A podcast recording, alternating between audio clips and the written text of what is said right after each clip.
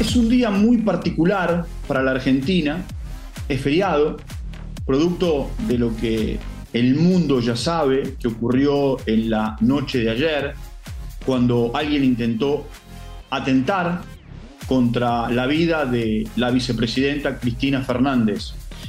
Pero, por supuesto, sin actividad futbolística, porque la AFA también decidió que no haya fútbol.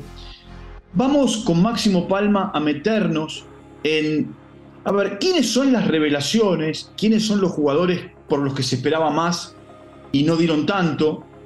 ¿Y quiénes son las sorpresas? En un torneo que entra en la parte final y que hoy aquí en Footbox Argentina intentamos entender hacia dónde va. Walter Zafarian presenta Footbox Argentina, un podcast exclusivo de Footbox. Hablamos fútbol. Por supuesto, nombres hay en todos los equipos y como les dije, con Maxi Palma intentaremos ponerle nombres y apellidos, momentos y también situaciones a cada uno de los personajes de los que intentaremos hablar a lo largo de este podcast. Hola Maxi, ¿cómo va?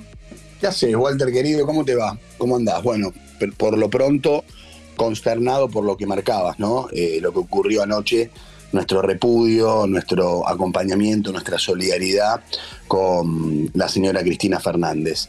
Y después, por supuesto, en función del tema que planteás, ¿no? Este, revelaciones, jugadores tapados. Creo que de esto vamos a tener que empezar a hablar más seguido, incluso, dada la economía del fútbol argentino, ¿no? Vamos a tener que empezar a mirar para abajo y a buscar nuevas revelaciones porque grandes figuras no creo que vengan pronto, ¿eh? Bueno, los nombres de Cavani y de Suárez, que eran las grandes eh, figuritas, ¿no? De, este mercado, eh, rápidamente desistieron de venir a la Argentina. Después, las excusas serán que buscaban otro destino. El tema económico es muy importante. Ahora, alcanza, mira Maxi, por dónde quiero arrancar. ¿Alcanza con decir que es una revelación o es simplemente una sorpresa o es un partido que Luca, sin ese, Luca, Langoni, haya aparecido como apareció el otro día en Boca, reemplazando a Romero, dando vuelta al partido y dándole tres puntos al equipo de Ibarra? Viene de cabeza a buscar Boca, el centro, el cabezazo de Zambrano que no llega, le queda el rebote, Langoni, ¡Gol! ¿En qué escalón lo ponemos? Lo podemos poner como una sorpresa se en que no sigue la, carrera de Langoni en las divisiones inferiores y en la reserva, por ejemplo, ¿no?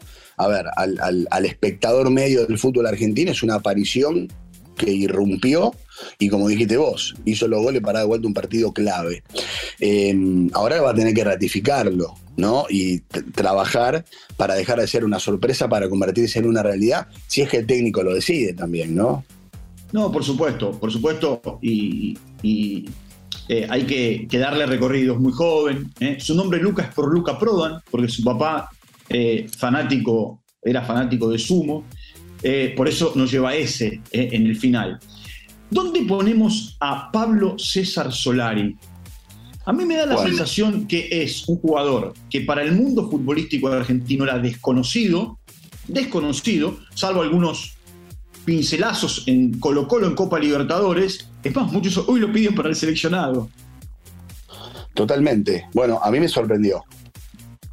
Y me sorprendió, y en esta serie tenemos que dar la derecha a Gallardo. Así como lo hemos criticado este último tiempo con algunas de las últimas incorporaciones, también es, lo vas a buscar y qué onda, ¿le salió bien? Realmente le salió bien, ¿no? Porque tiene más goles que partidos en la primera de River Solari. Y, está jugando muy bien, muy bien. Juanfer para Solari, sí, sí, sí, sí, sí, gol, gol, gol. ¡Gol! River, lo hizo Solari, River 1, defensa 0. Bueno, acá dato paralelo, se llama Pablo César, porque su papá, fanático de River, tenía como ídolo a Exacto, te, doblo la apuesta. Tiene dos hermanos. Uno se llama Matías Jesús. Mirá. Y el otro se llama Santiago. Bueno, ¿Eh?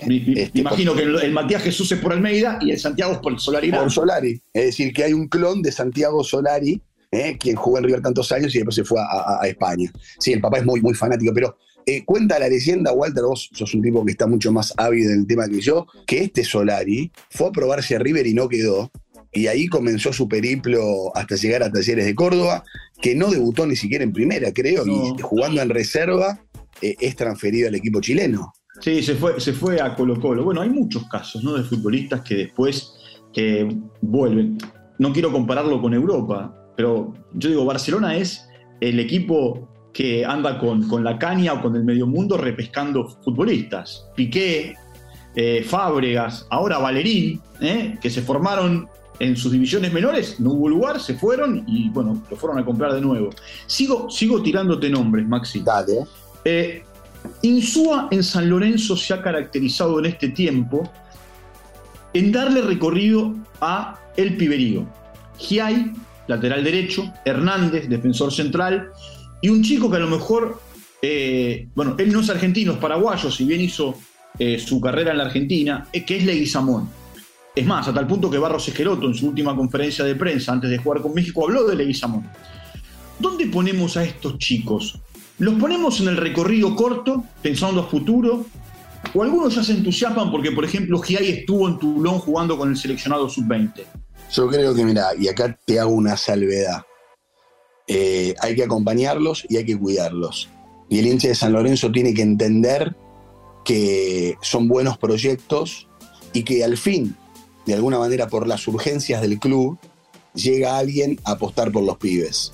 Si tienen paciencia, yo creo que San Lorenzo es un buen proyecto. De hecho, el otro día lo escuchaba Insúa, ¿no? Y él decía, nosotros estamos armando el equipo, nuestro gran objetivo es consolidarlo, clasificar alguna copa internacional, para volver a poner a San Lorenzo en su lugar, pensar en el año que viene pelear el campeonato. Lo vi muy con los pies sobre la tierra en, su, en sus declaraciones, que se bancó las puteadas de los primeros partidos y de a poco la gente entiende que con lo que tiene, arma lo que hay y las cosas le están siendo razonablemente bien. Bueno, sigo la recorrida. Dale. Eh, para mí es una de las figuras del campeonato. Ahora vemos dónde lo ponemos. Dale. Es un jugador con más recorrido, que es Cristaldo, el jugador de Se, formó, en Boca, anduvo por algún otro lado, Huracán lo recaló al no tener lugar, anduvo por defensa, Huracán lo, recaló, de hecho compró el 50% del pase, estuvo a punto de irse a, Santos, después Huracán no vendió, eh, porque también había una, una sociedad con Boca, viene de marcar dos goles ¿eh? en el arranque del, de, la, de la fecha con Central Córdoba. ¿Dónde ponemos a Cristaldo? Garré la paré con Gese, Garré la paré con Cabral, Gese mete, Garré no, Cristaldo gol, golazo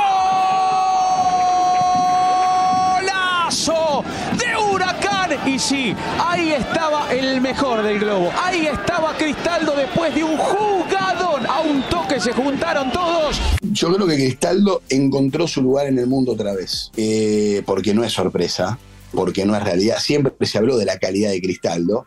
Lo que pasa es que a veces son jugadores que, como dijiste vos, se terminan perdiendo por el mundo del fútbol y ha encontrado en, en Huracán, un Huracán que aparte, entre paréntesis, es una joyita, una de las gratas sorpresas del torneo, ¿no? Con la llegada de Abel, encontró, ajustó y tiene jugadores que juegan muy, muy bien, su lugar y, se siente cómodo, tiene confianza, pide la pelota, hace jugar, hizo los dos goles ayer de penal en la victoria contra Central Córdoba. No, me, lo pondría más en reencontrar su lugar en el mundo. Bueno, el que voy a nombrar ahora no es ningún chico, es un futbolista que tiene mucho recorrido, que ha jugado en varios países, que en la Argentina pasó por dos equipos, pero que no jugó, no tuvo minutos, y que hoy es una de las grandes figuras del campeonato, que es Lampe. Marco busca el centro, metió el centro. Y otra vez Lampe, y otra vez se la saca Elías Gómez, que no lo puede creer. Y la figura Lampe. Le sacó dos seguidas, quedó golpeado Lampe. Y a mí me pone contento por Lampe, porque eh, en Bolivia es el referente. Cada vez que hay partidos de eliminatoria, a Bolivia no le hacen 20 porque está Lampe pero cuando tomó la decisión de venir a la Argentina no tuvo suerte, ¿no? Eh, en Boca no jugó, fue suplente encima de aquel Boca de los mellizos en Madrid. Cuando pensó que iba a tener su revancha en Vélez, tampoco tuvo la oportunidad. Y también voy, lo meto en la categoría Cristaldo. Encontró su lugar en el mundo en Atlético Tucumán. Los dos se convirtieron en revanchistas. Total, Total, sí. Demostrando también que la carrera es larga, ¿no? Y que es un círculo. Este, me pone muy contento por Lamp porque aparte es un gran tipo y es, es grande, es adulto, ¿no? Y por eso, por eso, encontrar su lugar y poder tener su revancha para él en el fútbol argentino de este lugar me parece extraordinario. ¿Dónde ponemos a Toto Pozo? Soñora, Soñora por bajo para Tomás Pozo. De Independiente de Pozo. Tomás Pozo le rompió el arco a José de Becky. Con qué convicción recortó en el área. Metió el zurdazo y la igualdad para el rojo. Que da la sensación que es la gran figurita que tiene Independiente. Sí, y, y en un Independiente que quema, ¿no? Que creo que, que tiene doble valor por supuesto. Eh, lo ponemos, yo lo pondría igual que los pibes de San Lorenzo, con paciencia, con paciencia sin quemarlo, no generando falsas expectativas, pero, insisto, en este Independiente que quema, demostró que tiene personalidad para, para ser uno de los referentes sin lugar a dudas. Independiente y San Lorenzo son dos clubes que han tenido muchos vaivenes ¿no? en este último tiempo. Que tengan dos entrenadores, por lo menos en este momento, que saben cómo manejar a los chicos y cómo llevarlos, es una cuota extra. Seguro, pero creo que San Lorenzo está un paso adelante que Independiente en este sentido, porque si bien está atravesando la misma crisis institucional y pronto habrá elecciones y la mar en coche, lo de Independiente ha pasado a castaño oscuro, eh, ha tomado un, sesgo incluso con, con mucha violencia, y San Lorenzo me parece que pudo recomponerse rápido y encontró en Insúa lo que no encontró todavía con Falcioni, lo que no encontró con el entrenador anterior, y está un pasito adelante en la reestructuración de la crisis. Por supuesto, tendríamos mil nombres más. Quiero agregar el nombre de Alcaraz en Racing, ¿no? Toma carrera Alcaraz, tiró.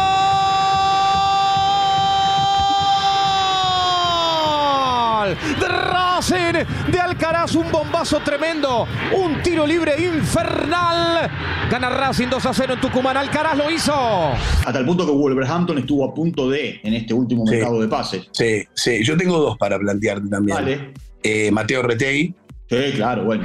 Ojeda, se pudo complicar, se complicó. Retegui.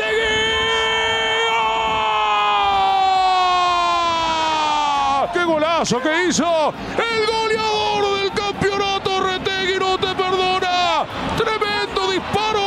Casi que ni se vio la pelota 1 a 1 en 41 del segundo tiempo. Mateo Retegui. Pero una, es una mira, Mateo Retegui es como Hanson, son ratificaciones. Sí, sí, sí. La verdad que sin lugar en boca todavía, a donde lo mandan, rinde. Juega, claro. A donde lo mandan, rinde. Estudian en talleres y era Tigre. Sí, Sí, sí. Y el otro, eh, el hijo de Negro Enrique. Ursi, salía Weigan. Señores, va para Enrique, habilitado.